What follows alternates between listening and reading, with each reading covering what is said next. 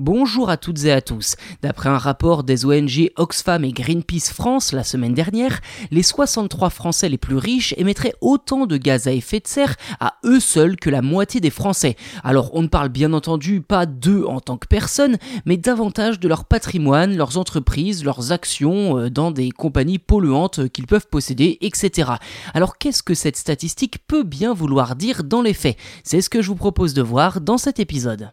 Clairement, ce qui distingue cette étude des autres, c'est qu'elle prend en compte l'intégralité du patrimoine financier des personnes concernées.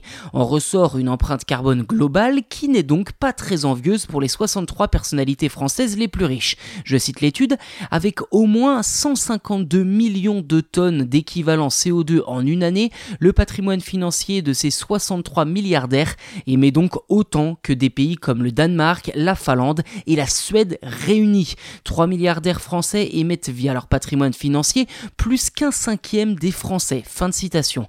Encore plus éloquent, le rapport pointe du doigt la famille propriétaire des magasins Auchan qui émet à elle seule, je cite, autant que 11% des ménages français, soit plus que tous les habitants de la région Nouvelle-Aquitaine réunis. Fin de citation.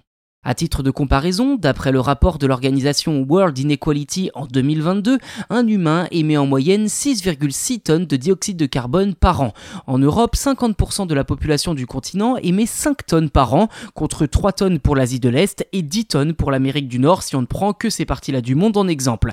En conséquence, Greenpeace France et Oxfam préconisent l'instauration d'un ISF climatique et d'une autre taxe sur les dividendes pour les entreprises qui ne respectent pas l'accord de Paris.